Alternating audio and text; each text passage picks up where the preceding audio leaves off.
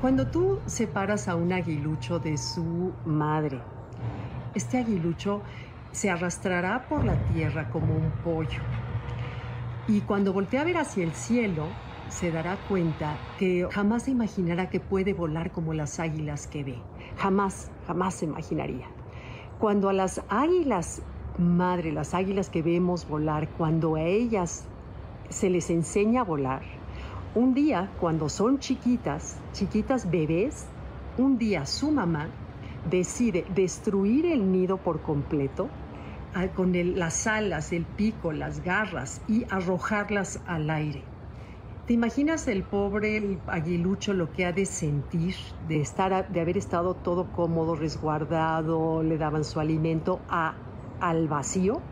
Esto lo hace la madre con el fin de que desarrolle fuerza en sus alas y se vuelva independiente. Desafortunadamente en esa aventura muchos aguiluchos mueren, pero otros tantos aprenden a surcar los cielos.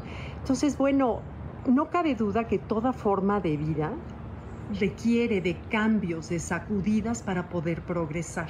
Entonces, bueno, si nos basamos en este ejemplo de la naturaleza y vemos lo que estamos viviendo en estos últimos años, me pregunto si no será la conciencia la que está haciendo lo mismo con nosotros, nos está arrojando del nido al ver ese grado de materialismo, de acumulación de cosas como centro de vida, de egoísmo, de prisas, de estrés, de apariencias.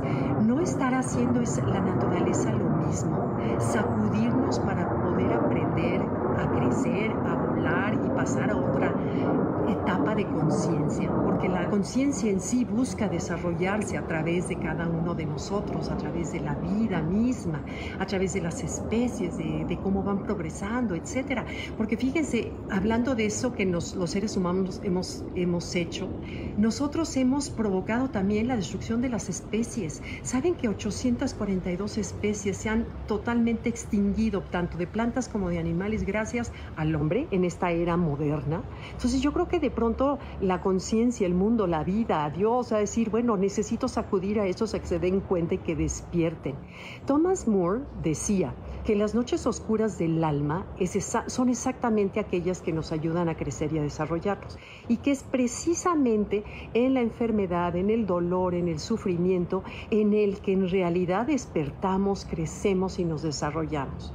Entonces, bueno, habría que preguntarnos, ¿Qué puedo hacer aquí? Uno, no podemos culpar a nadie de esto que estamos viviendo, ni al gobierno, ni a China, ni a nada, nada, nada, nada. Es así es, así tocó, así surgió y lo único que nos toca aprender es qué puedo yo aprender de esto, en qué me puedo enfocar, en todo lo malo, el sufrimiento, me puedo enfocar en las lecciones en que la vida quiere porque nada es casualidad. Las lecciones que recibimos es porque la vida quiere que crezcamos y que nos desarrollemos.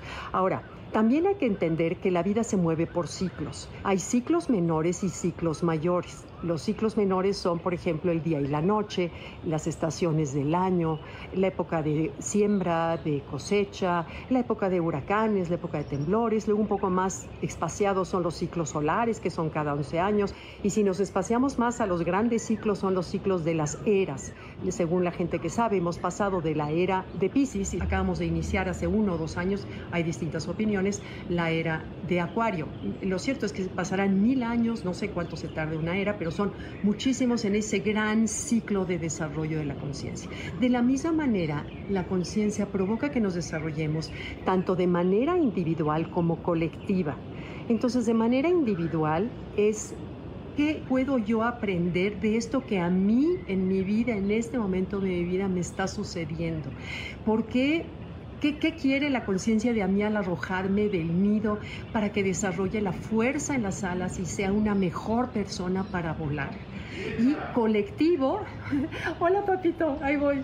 Y colectivo es qué quiere de la humanidad, la conciencia, tomar conciencia, qué es lo que quiere, ¿no? Entonces, bueno, el, el, tema aquí es, mientras que está, pasa el huracán, que yo creo que ya va a acabar de pasar, hay que tener toda la resiliencia, la actitud, el optimismo para pasar con dignidad y llegar a ese espacio de sol, de luz que tenemos, en donde se encuentra la tranquilidad, la paz, el crecimiento y el desarrollo. Pero mientras, te invitaría a preguntarnos, ¿en qué me estoy fijando en esta transición que estamos viviendo? Tenemos el privilegio de atestiguar quizás un cambio de era, un cambio de conciencia. Entonces, ¿en qué me estoy fijando? ¿En dónde está la atención? mi atención en este momento tan importante que estamos viviendo como humanidad. En todo lo que sí hay, en las bendiciones, en lo bueno, vean el día, vean el, el jardín que estoy rodeada, vean, eh, no sé, podemos hablar, podemos comunicarnos, en fin, o nos podemos enfocar en todo aquello, hermano, que basta aprender las noticias, escuchar la radio y la televisión para deprimirnos.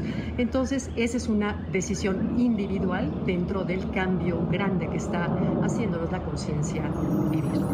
Muchas gracias.